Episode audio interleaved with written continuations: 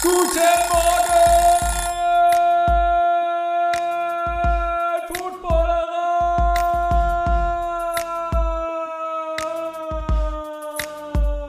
Moin, moin und herzlich willkommen zum Frühstücksei der Footballerei. Ähm, Im Januar auch am Sonntagmorgen. Wir haben jetzt noch das letzten Spieltag der Regular Season, aber ab nächster Woche dann Wildcard Weekend, Super Wildcard Weekend, wie ich gestern wieder gelernt habe. Auch da werden wir Sonntag äh, über die Spiele berichten, euch durch die Playoffs ähm, begleiten und äh, so schnell wie möglich über die Spiele reden, damit ihr am, am Morgen zum Frühstück auch direkt die Informationen, die Diskussionen, äh, die wichtigen Themen habt. Ich bin heute nicht allein, ich bin heute mit Daniel, ähm, auch besser bekannt als Football verrückt, Denver Broncos-Fan und freue mich sehr, mit ihm über die beiden Spiele des gestrigen Tages bzw. der Nacht zu sprechen. Hallo Daniel. Guten Morgen. Bist du fit? Ähm, pff, ja, es geht. Also für einen Sonntagmorgen nach zwei Footballspielen äh, würde ich sagen, ist es mehr als fit. Wie, wie gefällt dir Football am Samstag und dann auch deine Denver Broncos? Ähm, ist merkwürdig, aber gefällt mir eigentlich ganz gut, weil dann kann man sich ja mal ein paar Bierchen gönnen und muss nicht unbedingt die ganze Zeit daran denken, dass ja am nächsten Tag wieder Arbeit ist oder der Alltag, den man so kennt. Ist ja doch ganz schön, dann an einem Sonntag mal entspannt äh, in den Tag zu starten oder auch mal auszuschlafen, was jetzt nicht unbedingt der Fall war, aber ähm, von mir aus gerne öfter. Nur komisch, dass die Amerikaner das natürlich dann Monday Night Football nennen. Da habe ich erstmal einen kleinen Schock gekriegt, weil ich dachte, Moment mal, äh, leben wir hier in einer Zeitschleife oder ähm, aber nee, war dann alles gut. So hieß es doch, glaube ich. Monday Night Football, irgendwie Genau. Double Header Saturday. Also Genau, so heißt, das, so heißt das jeden, jedes, jedes Jahr äh, am letzten Spieltag, äh, weil die ESPN-Crew, der normalerweise den Montag macht und äh, die zu faul, beziehungsweise wahrscheinlich auch zu, zu kostenintensiv sind, ihr ganzes CI zu ändern und dann äh, bleiben sie on brand äh, für den Rest der Saison und nennen das, Ja, äh, das ist- Saturday Night Es ist äh, jedes Jahr Doubleheader. verwirrend. Es ist Genau, nennen sie dann einfach immer Monday Night Ja. Football, äh, was äh, ich habe gestern auch da nochmal einen Shoutout an, an die beiden auf dem Game Pass gesehen. Äh, Max von Garnier, auch Teil der Footballerei, hat das, äh, hat das mit kommentiert und jedes Mal wieder erklärten sie das, wo ich dachte, so das, das ist jetzt wirklich das, ähm, das wenigste. Natürlich ist es ein bisschen merkwürdig, aber ähm, ja, das ist, äh, das ist die Besonderheit äh, von ESPN, die bleiben da knallhart bei ihrem Monday Night Football. ja Hauptsache das Brand stimmt. Du bist, du bist nicht nur so ein bisschen Broncos-Fan, sondern ähm, dich hat's auch mal nach Colorado verschlagen, oder? Zu spielen? Ja, ich war schon mehrfach in äh, Denver im Mile zu spielen. Unter anderem auch mal gegen die Chiefs. Ähm, was aber leider für die Broncos nie wirklich gut endet, habe ich das Gefühl. Ähm, ja, da war ich schon öfter, aber habe nicht wirklich Glück gebracht. Wie siehst du, wie siehst du die, ähm, die Situation äh, in der in der Division? Ist das, also für mich als, als Chiefs-Fan ist immer der Blick in den letzten Jahren eher zu den Raiders, weil das irgendwie deutlich größere ähm, Derby-Konkurrenzsituation ist, deutlich größerer Rivale. Wie siehst du ähm, aktuell die Situation zwischen den Chiefs und den Broncos? Ist natürlich relativ bitter mit, äh, mit, Mahomes, der noch nie, noch nie im Miles High verloren hat, noch nie gegen die Broncos verloren hat. Äh, wie, wie, wie ist das als Broncos-Fan in der Division aktuell? Äh, aktuell ähm, natürlich eher düster. Ähm, aber gut, die Division eigentlich immer relativ ausgeglichen, außer gegen die Chiefs. Deswegen würde ich im Moment tatsächlich behaupten, im Broncos Country äh, sind die Chiefs im Moment am verhasstesten, also der eigentlich größte Rivale. Sonst hätte ich immer gesagt, ähm, irgendwie finden alle die Raiders, ist irgendwie immer der größte Rivale gewesen über Jahre hinweg. Irgendwie keiner kann die Raiders leiden, außer die Raiders. Aber weil die Chiefs jetzt so oft gefühlt gegen die Broncos gewonnen haben, weil da irgendwie gar nichts ging für die Broncos, würde ich sagen, ähm, gucken alle irgendwie nur darauf, die Chiefs müssen endlich besiegt werden, die Serie muss endlich gebrochen werden und da ihr mit Mahomes jetzt ja euren Mega-Franchise-Quarterback habt, ist es natürlich dann noch ernster geworden äh, für uns, äh, weil da ja gar nichts mehr ging. Aber Ja, deswegen gucken wir alle sehr, sehr neidisch, müssen wir zugeben, nach Kansas City. ne, ihr hattet ja, also ich glaube, ähm, kommen nach dem Spiel gerne nochmal gleich auf die, auf die, auf die Saison insgesamt, aber die, die, die Broncos machen ja extrem viel richtig und haben nur das, das Problem an der einen, an der einen äh, Position aus meiner Sicht. Lass uns gerne zum Spiel gestern kommen. Ich hatte ja so ein bisschen gehofft als Chiefs-Fan, ach, Broncos, denen geht's gar nicht mehr um so viel, die schonen sich, die wollen sich nicht verletzen. Ähm, ich habe mal gelernt, äh, das letzte Spiel im Jahr ist für die Spieler aber eigentlich immer eher die Möglichkeit, sich zu zeigen, einen neuen Vertrag vielleicht sozusagen auch, auch rauszuholen und einen guten Abschluss zu haben. Und ich, das war auch mein Gefühl, so legten die, äh, so legte Denver los. Die waren super wach, super äh, interessiert daran, ähm, das kein, keine klare Sache ähm, zu sehen. Wie war die Stimmung vorher bei den, bei den Broncos-Fans? Äh, ja, gespalten, ehrlich gesagt, weil es gibt immer die eine Gruppe, die natürlich natürlich äh, irgendwie dann doch auf den Draft schon guckt, weil die sagen, Saison gelaufen, ja, wie du sagst, bloß niemanden verletzen. Äh, ja, Teddy war ja eh schon draußen. Äh, natürlich, der Einzige, der sich beweisen sollte für die meisten, da waren sie alle einig, ist, kann Drew Lock sich nochmal zeigen. Ansonsten haben viele schon natürlich gesagt, komm jetzt, äh, letztes Spiel, was soll es, ne? egal, Hauptsache sich nicht blamieren, aber es ist dann doch gegen die Chiefs.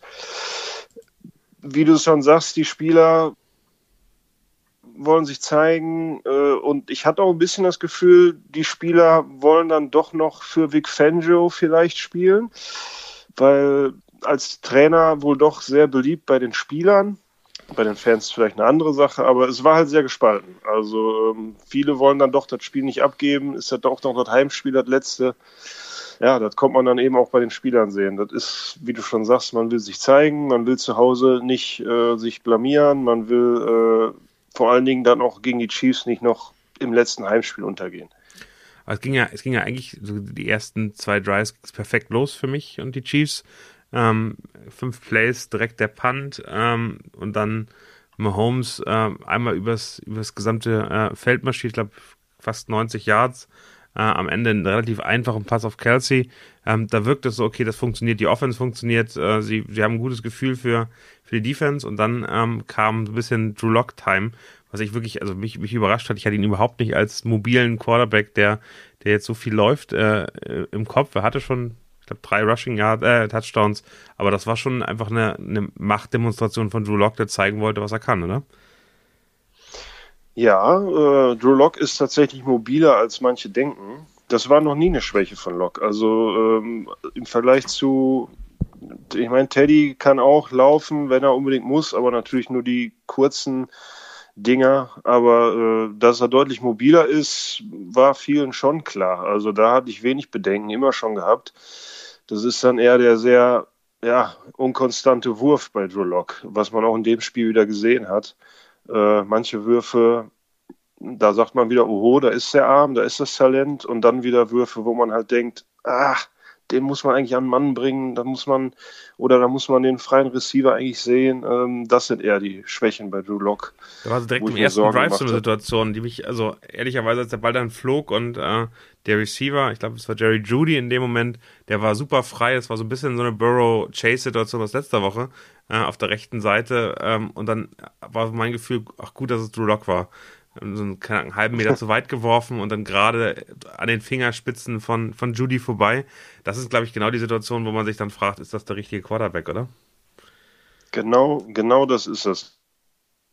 Immer. Und ja, ich sage, es ist immer dieses 50-50, habe ich das Gefühl, so, dass man immer sagt, wie gesagt, äh, und das spaltet dann auch wieder die Fans und wahrscheinlich auch die Coaches wo man einfach sieht, der Junge kann es in vielen Situationen, ja, und dann sagen viele natürlich, Mensch, der hätte starten müssen oder der hätte mehr Zeit gebraucht.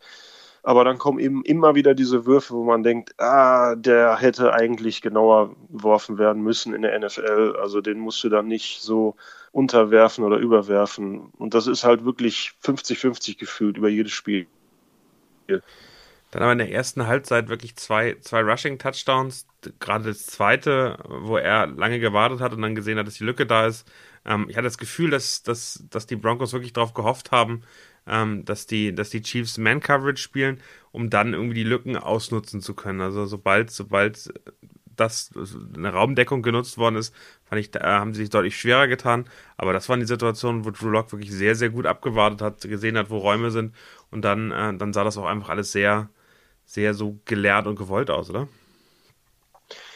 Ja, das sah auf jeden Fall gewollt aus. Ähm, da muss man aber auch sagen, äh, haben die Chiefs, ja, ich will nicht sagen, ja doch, eigentlich haben sie ihn gelassen, True Lock. Also, die, also wenn sie ihn überhaupt nicht auf dem Zettel gehabt haben. Ich glaube, äh, ja, wahrscheinlich auch gedacht, lass mal, ja, ob man jetzt ihn die Lücke lässt, okay, glaube ich jetzt nicht, aber ähm, Drew Lock scrambled durch die Mitte und das hat eigentlich immer geklappt. Also die ersten zwei Mal habe ich das Gefühl, ist Duloc direkt jedes Mal durchgegangen.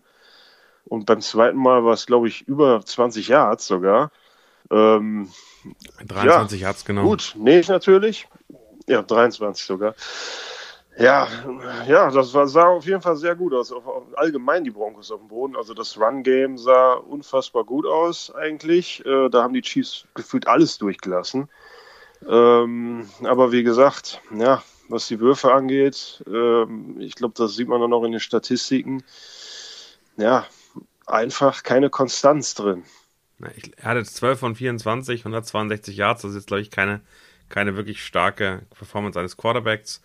Äh, aber eben durch seine zwei Rushing Touchdowns dann schon nochmal irgendwie überzeugt, was, glaube ich, ganz sinnbildlich ist für die Quarterback-Situation bei euch. Es ist immer so, man sieht ein bisschen, bisschen was shiny und man hat das Gefühl, okay, da könnte was sein, aber so richtig funktioniert es nicht. Rushing fand ich ganz interessant. Äh, für mich aus Fantasy-Sicht war es immer ein bisschen die Fragen, ist Melvin Gordon eigentlich noch da? Gestern war er auf jeden Fall da, hat irgendwie 12 Carries, 110 Yards, einen Touchdown, also über, über 9 Yards im Average und Javante Williams, der ja irgendwie die, die, das, der Typ ist, der eigentlich ab nächster Saison, ab nächster Saison das dann voll übernehmen sollte, mit 3,8 Yards jetzt nicht so stark, der hat eben sehr, sich sehr tot gelaufen in der, in der, in der Box ähm, der Chiefs. Ähm, wie, wie, siehst du die Rushing oder die, die, die Running Back Situation bei euch?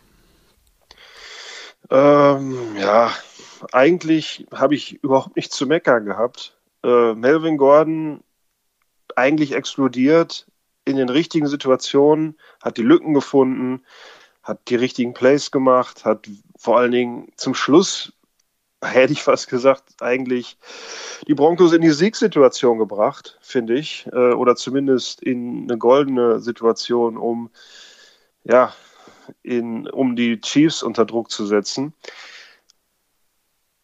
Und dann kommt wieder die eine Sache, die man Melvin Gordon immer vorwirft. Äh, dann kommt halt doch so ein entscheidender Fumble oder Ballverlust, wo man einfach sagt, nein, wieder in der Red Zone, kurz vorm Touchdown wo wieder alle schreien, typisch Melvin Gordon, obwohl der natürlich sofort gestoppt wird. Also da, die Line wird ja sofort durchbrochen von den, von den Chiefs. Der kriegt da so einen dermaßen Hit ab, dass ich Melvin Gordon in der Situation gar nicht so einen großen Vorwurf machen will eigentlich.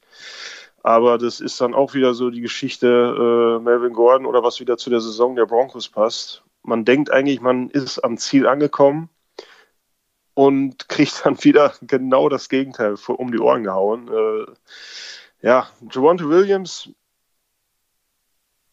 dem Spiel jetzt hat er sich mehr oder weniger festgerannt oder totgerannt, passt ganz gut. Ähm, aber ja, ich sehe den in der Zukunft einfach, er hat so viel Power, äh, wenn der fit bleibt. Äh, ja, einfach ein Monster. Also gestern ist er einfach mal nicht so durchgekommen wie sonst immer. Das kann nicht immer in jedem Spiel passieren oder funktionieren.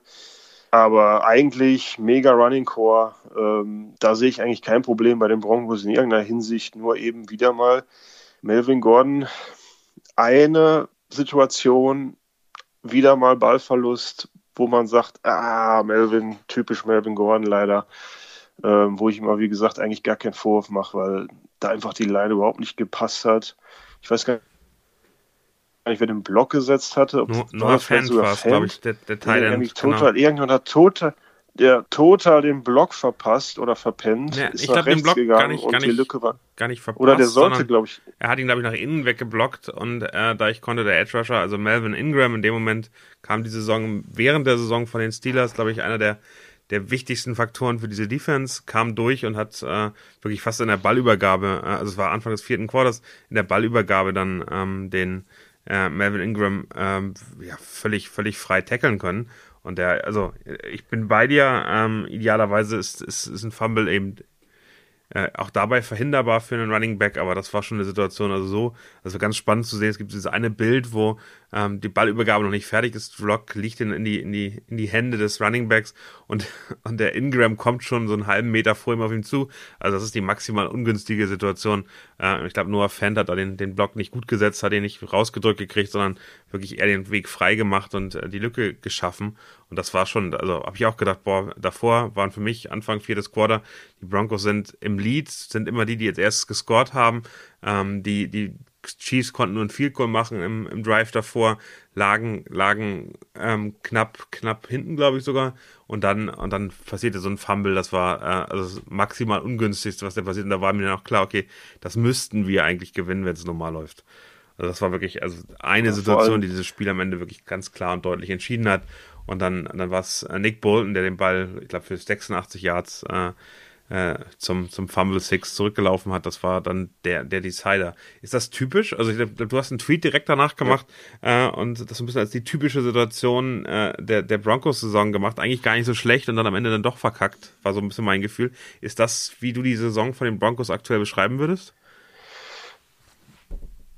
Ja, wenn du wirklich die Saison auf ein Spiel runterschauen äh, willst, und sagen willst, mit dem Spielzug siehst du eigentlich die ganze Saison, wie es gelaufen ist, dann guck dir genau den Spielzug an, den Drive an, der zum Fumble geführt hat und dann natürlich direkt zur Endzone äh, für die Chiefs wieder zum Touchdown führt für Chiefs. Genau das ist das Spiegelbild eigentlich der Saison. Also der Drive sieht gut aus. Man denkt, jetzt kommt gleich der Touchdown für die Broncos. Eigentlich hat bis dahin alles funktioniert. Und dann passiert ein Play, wo irgendjemand nicht aufpasst, ein Fumble passiert oder ein Pick Six und der wird auch noch in die Endzone getragen von der gegnerischen Mannschaft und nimmt die ganze Luft eigentlich raus. Und genau das ist eigentlich für mich die Saison der Broncos dieses Jahr. Vieles sieht gut aus, man macht sich Hoffnungen und äh, im nächsten Spielzug ist die Hoffnung wieder komplett weg.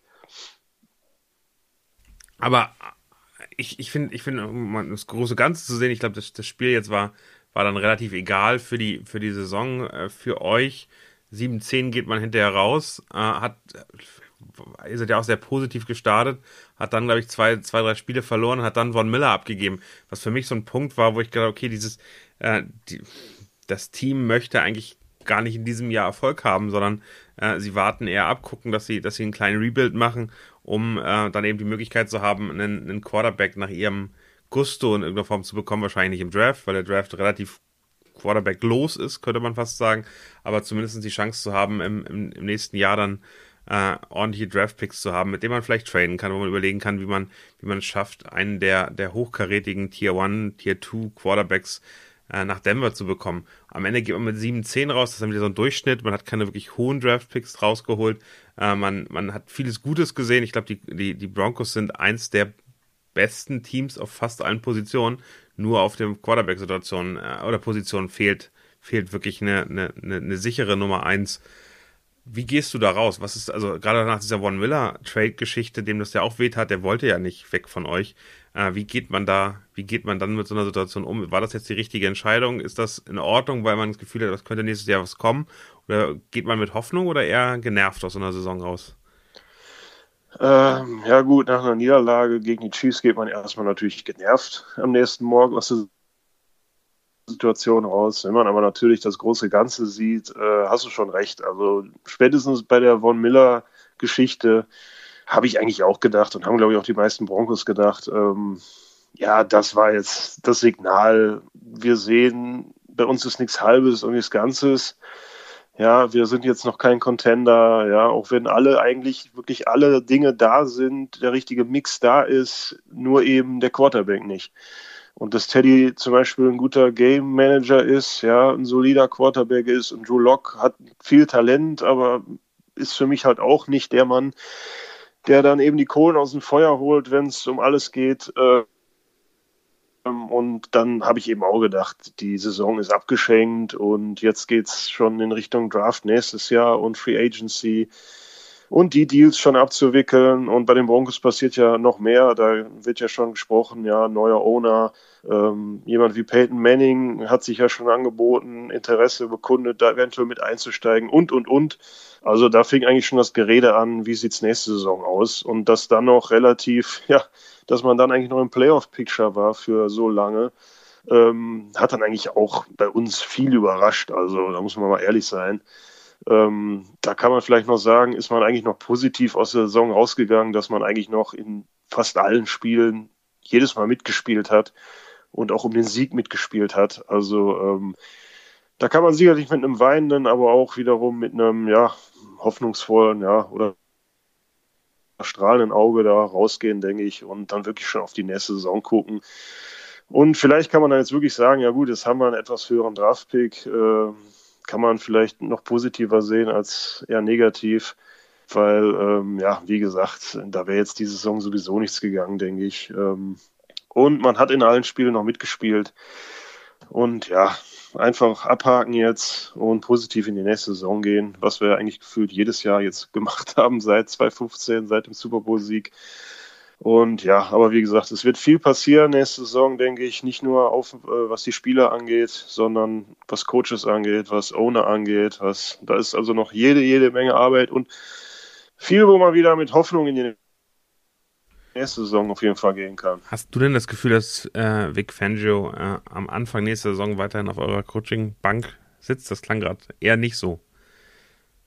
Äh, nein ich denke, dass es das jetzt wirklich war für Vic Fangio als Head Coach der Broncos. Also erwartest den, den typischen Black Monday äh, jetzt kommenden Montag morgen ähm, und äh, da wird das Ende sein oder glaubst du, das zieht sich noch ein bisschen?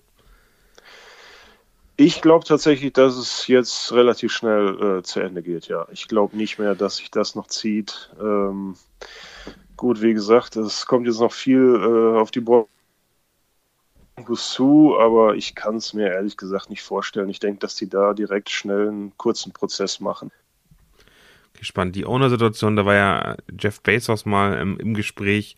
Ja, du hast Peyton Manning angesagt, der kann es, glaube ich, nur mit dem Konsortium, weil wenn es mhm. die Denver Broncos dann zu teuer ähm, und die Preise zu, zu weit im Himmel, als dass da in irgendeiner Form die Chance ist, dass das fast eine Einzelperson macht, außer dass es eben dann wirklich jemand extrem reiches.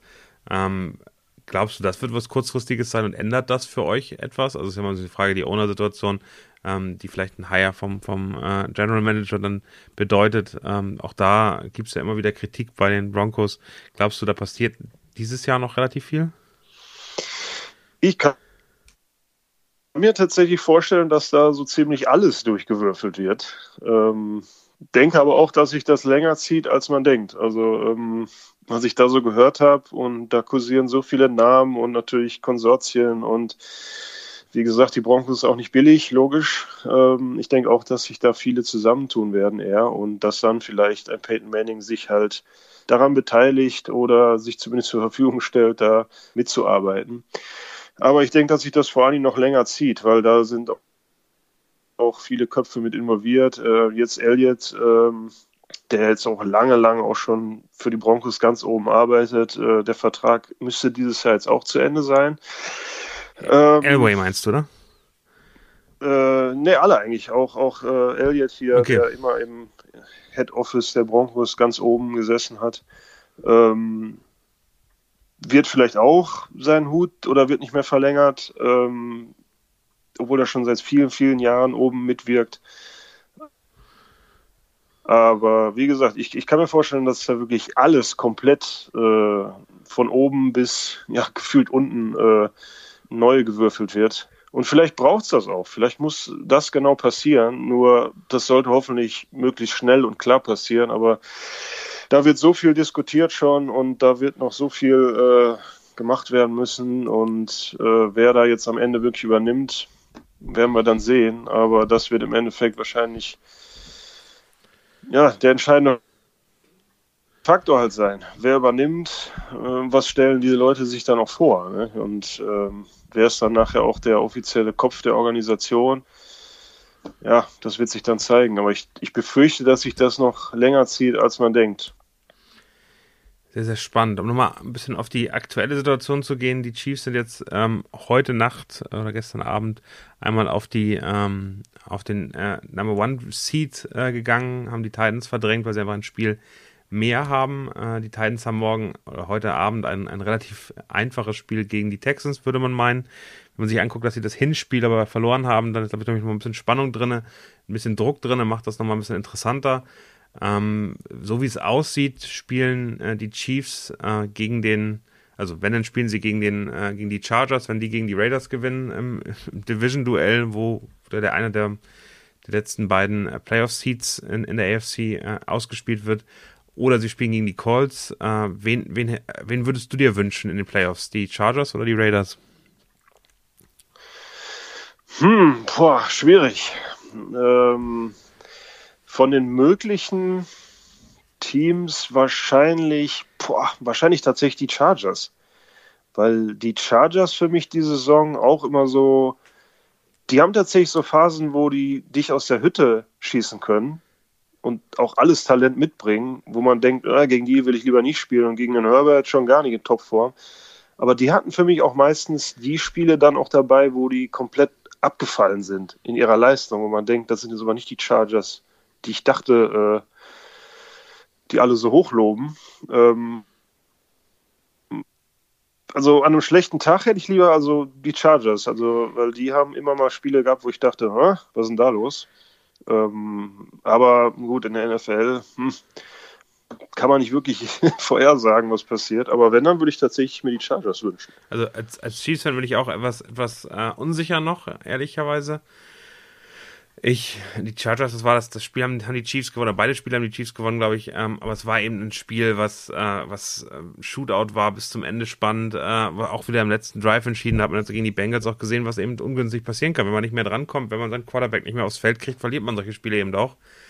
Die Calls mit äh, Jonathan Taylor als, äh, als dann, wenn, wenn die Raiders gewinnen würden, als, äh, als ähm, Gegner finde ich aber fast genauso unangenehm. Ich würde es den Raiders gönnen, einfach aus dem einfachen Grund, weil die so viele Rückschläge hatten, so viele Probleme haben, haben keinen richtigen Headcoach, haben ihren Wide Receiver 1 verloren, haben so viele Probleme, dass es echt eine, eine sensationelle Willensleistung ist, in dieser Division äh, und in der Conference dann noch ähm, in die Playoffs zu kommen. Das würde denen zu gönnen, würden wahrscheinlich gegen die Bills spielen.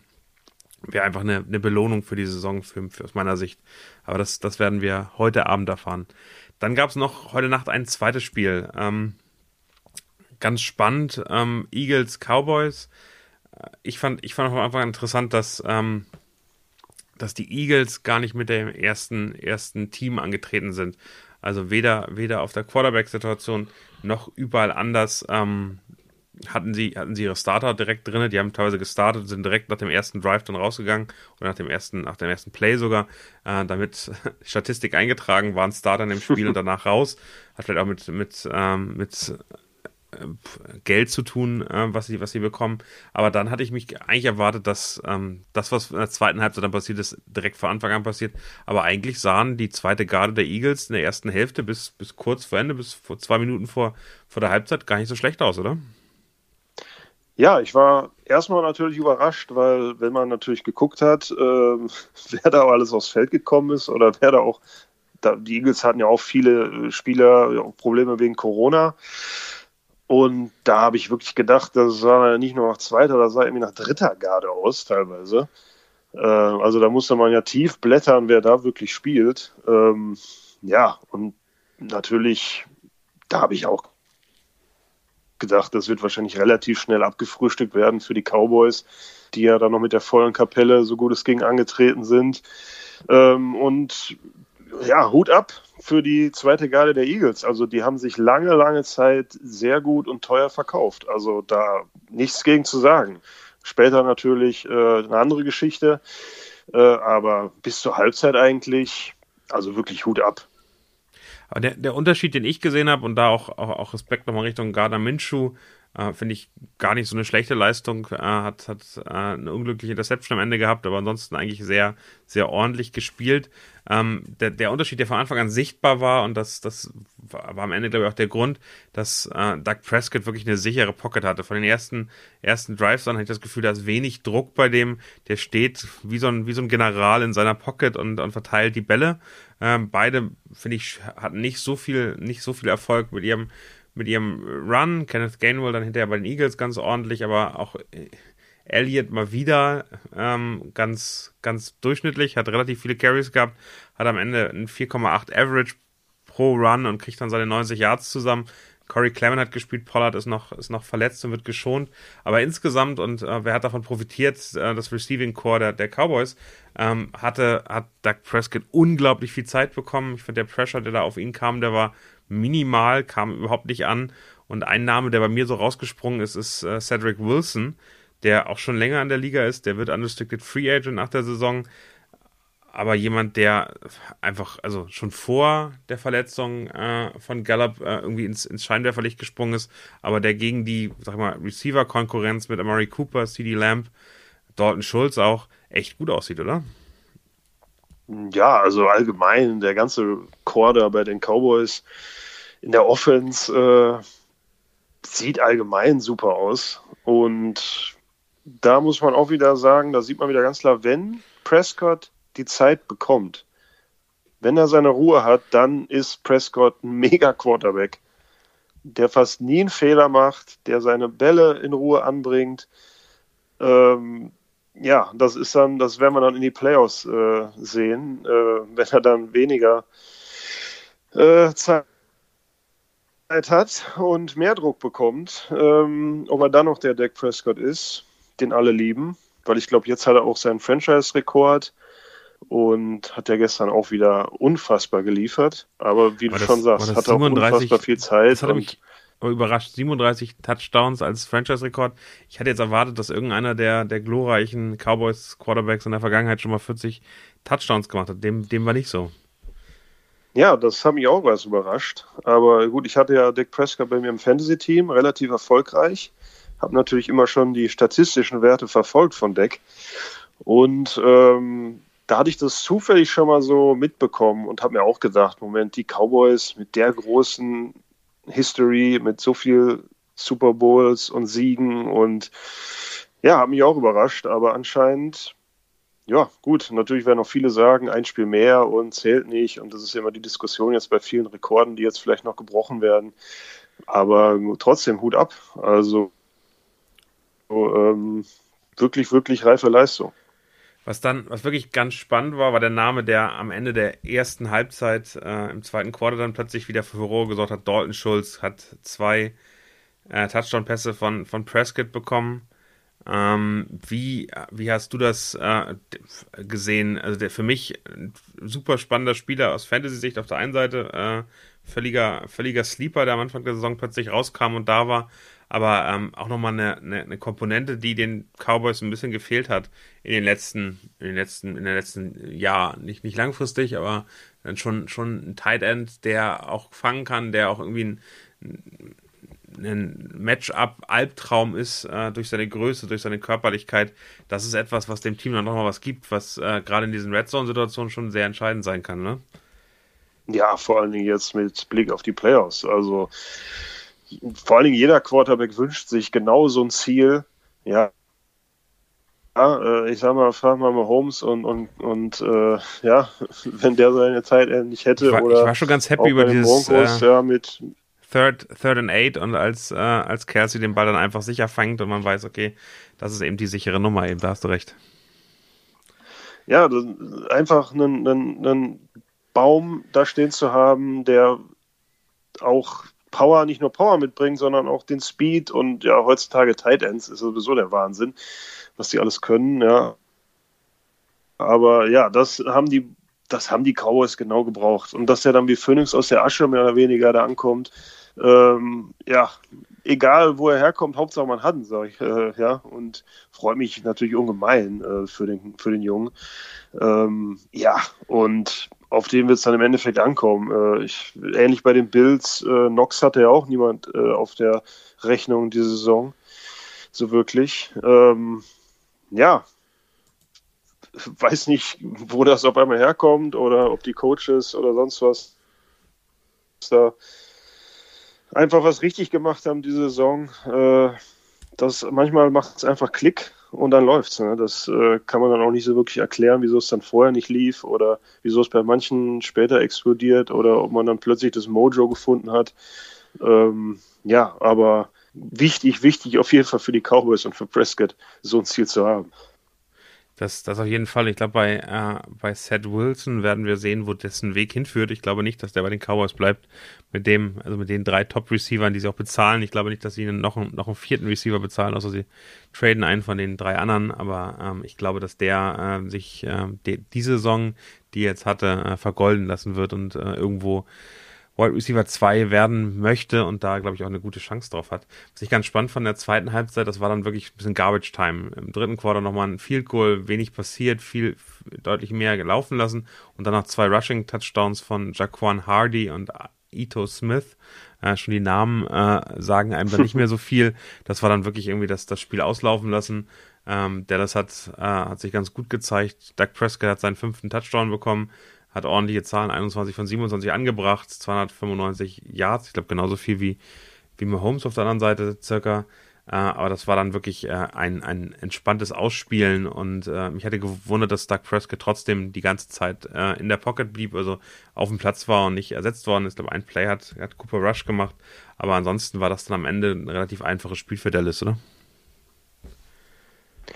Ja, das ist am Ende, äh, wie würde man so sagen, spätestens ab dem vierten Quarter war eigentlich nur noch Stat-Padding. Also da ging es dann nur noch um die Stats, habe ich das Gefühl, weil da habe ich auch gedacht, ähm, ja, jetzt, jetzt kommt man noch sehen, bei den Eagles fiel dann alles auseinander. Ähm, da wussten alle, jetzt ist eh vorbei.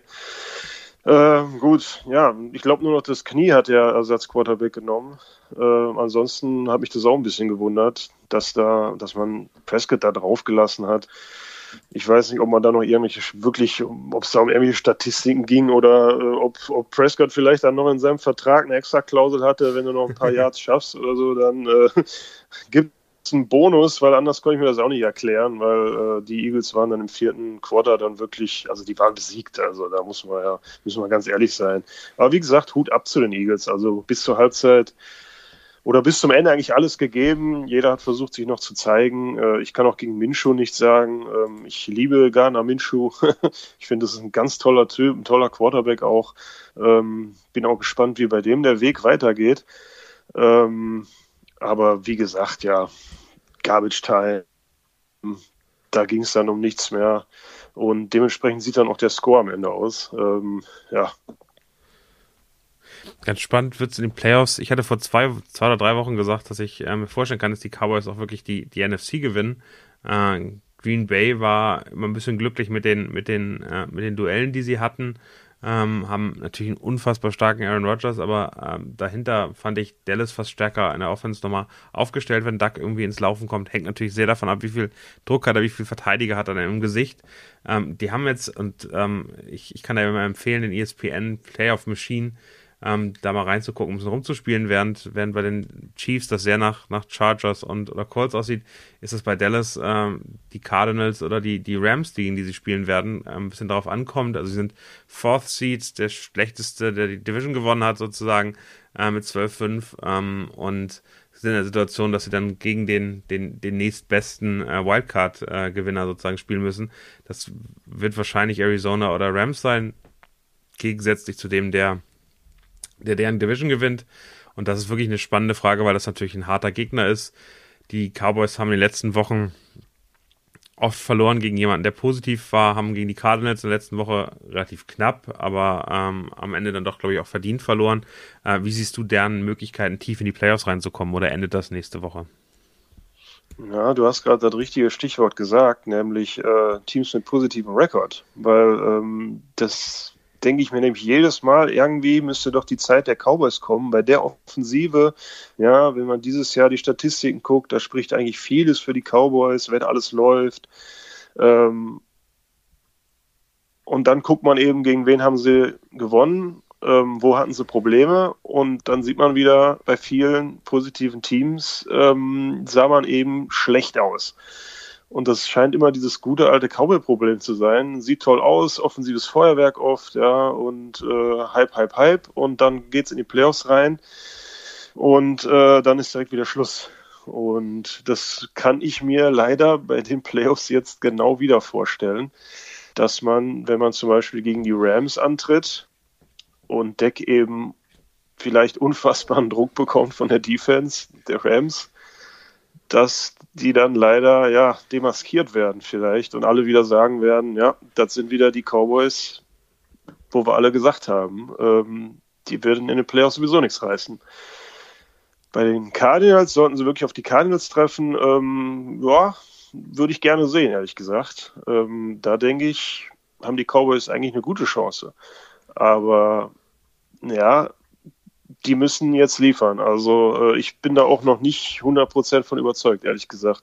Was auch leider mit den letzten Jahren wirklich zu tun hatte, weil die Cowboys hatten oft eine gute Regular Season und haben es dann wirklich ja, verbockt in den Playoffs. Das, das stimmt definitiv. Der Gegner, die, die Eagles, äh, werden sehr wahrscheinlich, ich habe ein bisschen rumgeklickt und geguckt, was, was möglich ist mit den Ergebnissen, sehr wahrscheinlich auf die Buccaneers treffen. Ähm, das ist, äh, finde ich, ganz spannend, weil bis vor ein paar Wochen hätte ich dir gesagt, okay, die sind klarer Top-Favorit ähm, im, im NFC Conference Finals gegen die, gegen die Packers zu stehen und dann eben noch eine gute Chance, das zu gewinnen, wieder wie letztes Jahr. Jetzt ist Antonio Brown raus, Godwin ist raus, Evans ist, ist vielleicht sogar noch ein bisschen angeschlagen.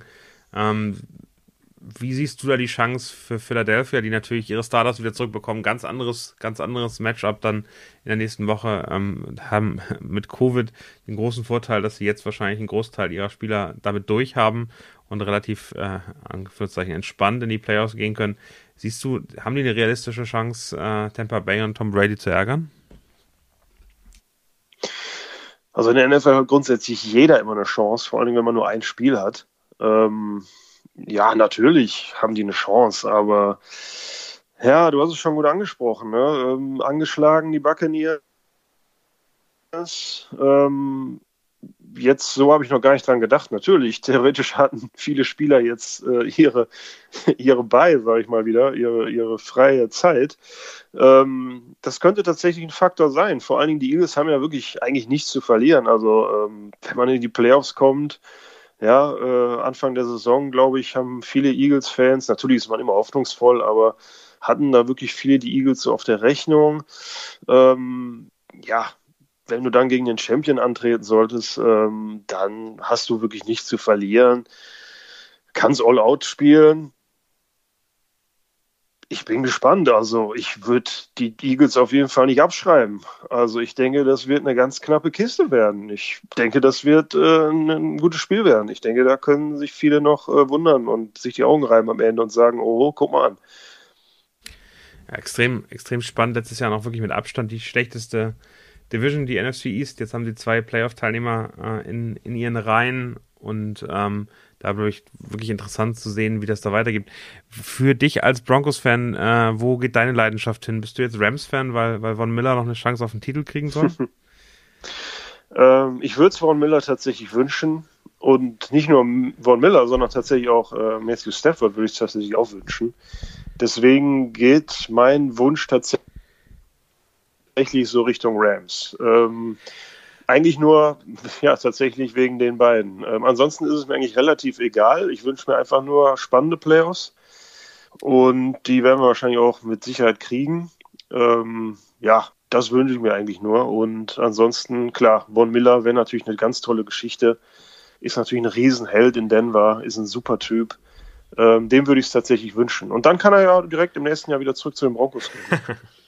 Wie, wie, wie ist dein Gefühl mit den Division Rivals, äh, Chiefs und dann Chargers oder Raiders? Gönnt man denen was äh, in den Playoffs oder am liebsten ah. out? Schwierig, schwierig. Also ich bin jetzt nicht so ein Hater oder so ein, ja, wie es ja oft bei vielen ist, ähm, die einem gar nichts wünschen. Also ich kann, ich, ich kann schon gönnen. Also wenn ich sehe, dass ein Team großartig aufspielt, Ähm, muss aber ehrlich zugeben, die Chiefs hatten jetzt in, ja, vor relativ kurzer Zeit schon ihren Super Bowl jetzt gehabt. Ja, die brauchen nicht unbedingt jetzt direkt wieder einen Super Bowl, also sind wir mal ehrlich. Und ähm, wenn es die Raiders nicht schaffen sollten, dann werde ich jetzt auch äh, nicht weinen. Also, ähm, aber gut verdient hätten sie es wahrscheinlich schon, ähm, zumindest in die Playoffs zu kommen.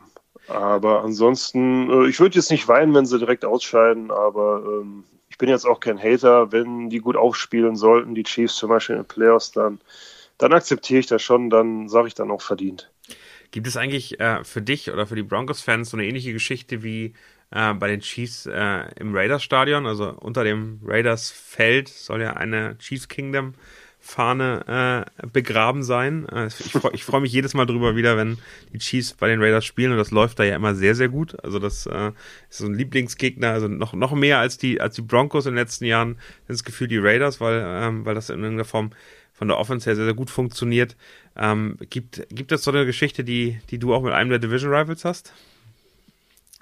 Ähm, so eine richtige Geschichte kann ich mich jetzt nicht dran erinnern.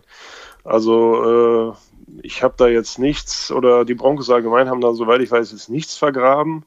ähm, in Colorado sind die Leute tatsächlich nicht so abergläubisch. Ähm, nein, also da geht auch niemand irgendwie, dass das Pferd mal von der anderen Seite aufs Feld kommt oder äh, irgendwelche Rituale da vor dem Spiel passieren, die man nicht auch in jedem anderen Spiel hat. Also das jetzt nicht. Also ähm, Rivalry ist schon da mit allen, aber ich habe jetzt nicht so das Gefühl, dass es jetzt irgendwie so wie bei den Chiefs Raiders. Äh, man mag alle nicht, aber man hat jetzt auch nicht irgendwie, man benutzt jetzt auch keinen Wurmezauber oder sowas. Also das brauchen wir in Denver nicht. Vielleicht brauchen wir es doch, jetzt wo du es sagst, vielleicht hilft es ja. Vielleicht sollten wir das machen. Ich habe noch eine letzte Frage. Welchen Quarterback wünschst du dir für die nächste Saison? Russell Wilson. Das ist, das ist ein gutes Schlusswort. Da bin ich gespannt. Äh, der hat ja gerade gesagt, er möchte mit, mit Seattle noch Erfolge feiern, den Super Bowl wieder gewinnen. Mal gucken, wie das dann in den nächsten Monaten aussieht. Also da kann sehr viel, viel Bewegung noch reinkommen. Vielen, vielen Dank, äh, Daniel. Wer, wer dir folgen möchte, einfach Football verrückt bei Twitter oder Instagram eingeben, nehme ich an. Und ähm, da kriegt man alle Infos über die Broncos. Du hast das Ziel, die Broncos nach Deutschland zu bringen. Äh, wie, wie bist du da aktiv? Bist du äh, Teil eines Fanclubs? Äh, da bin ich tatsächlich einfach nur lose über Twitter aktiv, äh, kein Fanclub. Ähm, einfach nur at Football verrückt, äh, wohlgemerkt Football, das portugiesische Football, weil ich ja auch Fußball verrückt bin. Ähm, also wer auch gerne über Fußball redet, der kann mich da auch äh, adden bei Twitter. Die, die Borussia aus Dortmund. Genau, BVB-Fan, ja. Und äh, aber wie gesagt, ohne keine, tiefer keine, reinzugehen, gestern zumindest da einen sehr positiven Tag. Ja, immerhin, immerhin. Fast, fast zwei positive Ergebnisse.